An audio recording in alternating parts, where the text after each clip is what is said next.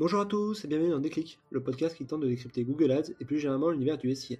Je suis Jérémy Lacoste, consultant SIA depuis plusieurs années et j'aurai le plaisir d'aborder une fois par semaine une problématique search. Sans langue de bois et toujours avec bienveillance, l'ambition au cours de chaque épisode est de déconstruire les mythes autour de Google Ads, une plateforme qui vient de fêter ses 20 ans en partageant mes échanges, lectures et retours d'expérience. Pour ce 31e épisode, posons ensemble les questions de la structuration des campagnes SIA. C'est souvent d'ailleurs la première question que l'on se pose au moment de s'attaquer à un compte. Comment construire ces campagnes? Pendant 15 ans, c'est le modèle granulaire qui avait le vent en poupe avec des campagnes divisées par variantes d'un même produit ou service et une très grande profondeur de mots-clés. En parallèle, existait aussi le modèle SKAG, autrement dit Single Keyword Per Group, de manière à optimiser à coup sûr son QS. Ces deux modèles, bien entendu, tiraillés par la sempiternelle division marque et hors marque. Seulement en 2018, les équipes de Google débarquent avec une nouvelle architecture sous le bras, nommée Agakure en référence au code guerrier du Bushido. De quoi poser les bases? Ici, plus de granularité, de CPC manuel, d'exclusion nécessaire de l'exact dans la groupe BMM, de SQR à rallonge. On vise l'automatisation à tout craint. 4 ans après et un marché qui l'a adopté massivement, quel bilan? Et surtout, Agakure, comment ça marche? Allez, je compte les points. Pour mettre en place Agakure, il y a plusieurs bonnes pratiques à respecter. La première est la simplification de sa structure de campagne. Fini les comptes avec 50 campagnes, même pour du shopping. Il faut fusionner autant que possible les campagnes pour alimenter au mieux l'algorithme. Là où vous aviez auparavant trois campagnes pour un même produit, vous n'en aurez plus qu'une. La raison Chaque campagne représente un silo de données que l'algorithme doit interpréter. En multipliant les silos, vous créez donc de la friction dans l'interprétation. La deuxième bonne pratique est la fusion des ad groups. Même approche que niveau campagne. Surtout qu'auparavant, il était commun d'avoir des ad groups exacts et BMM. Avec Agakure, il n'y a plus d'ad group par match type. Surtout, chaque ad group doit représenter au moins 3000 impressions par jour. Ne dépassez donc pas les 20 ad groups par campagne. La troisième bonne pratique concerne la mise en place du smart bidding.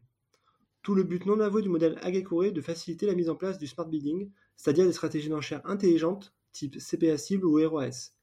Avec ces structures simplifiées, vous avez souvent moins de mots-clés à gérer. Le CPC ou du moins sa mise à jour devient moins primordial au profit d'un pilotage à la rentabilité. Il faut donc pousser le système à remonter le plus de conversions possible avec la valeur. La quatrième bonne pratique concerne le développement du DSA. Au départ, DSA était une campagne dédiée, puis avec Agakure, c'est devenu un ad group que l'on crée dans chaque campagne pour aller travailler la longue traîne que l'on n'aurait pas identifié lors de la création des ad groups. Restez toujours vigilant sur les termes de recherche car vous allez avoir des surprises. La cinquième bonne pratique est le basculement en large. S'il y a 5 ans m'avait dit que je ferais la promotion du large, j'aurais probablement avalé mon chapeau. Pour rappel, le milieu du SIA ne jurait que par le couple exact et BMM comme type de correspondance mot-clé. Sauf que depuis, le BMM a été supprimé par Google et le large largement retravaillé pour devenir plus précis. Il top maintenant l'attention des internautes. Testez donc le large, mais basculez avec parcimonie, campagne par campagne, et continuez à exclure. Et enfin, la dernière bonne pratique, le pilotage de votre attribution en mode data-driven. De toute manière, Google ne laisse plus le choix. Fini donc le last click ou le first click, désormais toutes les touches SIS sont pondérées en fonction de leur contribution à la conversion. Mieux, pour profiter pleinement des effets d'Agakure, je recommande même de piloter vos conversions hors ligne en synchronisant votre CRM. Une fois que tout cela est opérationnel, quels sont les effets? Plutôt très bénéfiques me concernant et au nombre de trois. Le premier, c'est la performance. De tous les comptes que j'ai eu à gérer, l'avant et après Agakure a toujours été positif en termes de ROI. Je pense que si vous décidez de faire la bascule, il faut y aller à fond et appliquer les six points que je vous ai décrits. J'ai parfois vu des comptes qui s'arrêtaient à mi-chemin avec une restructuration de campagne simplifiée, mais encore un CPC manuel. Le deuxième concerne le temps gagné, notamment sur les tâches à faible valeur ajoutée. En basculant sur Agakure et l'automatisation, vous concentrez votre temps sur l'optimisation des audiences, des créas, des LP, du spectre sémantique, mais aussi et surtout sur l'analyse. Bref, moins d'opérationnel au jour le jour. Et enfin, le dernier point, le reporting. Il devient tout de suite beaucoup plus simple et intelligible puisque la stratification des campagnes se retrouve consolidée. Je me rappelle d'une mode passée qui visait à intégrer par défaut dans chaque campagne les 800 audiences existantes. Évidemment, derrière, il était impossible d'en tirer la moindre analyse tellement les données étaient nombreuses.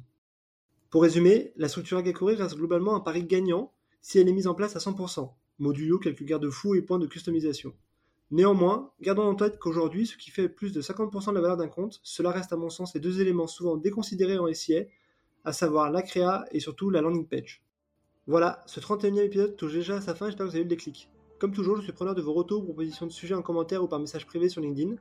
D'ici là, prenez soin de vous, et si vous me cherchez, vous savez me trouver, sur Google bien sûr. Allez, à la prochaine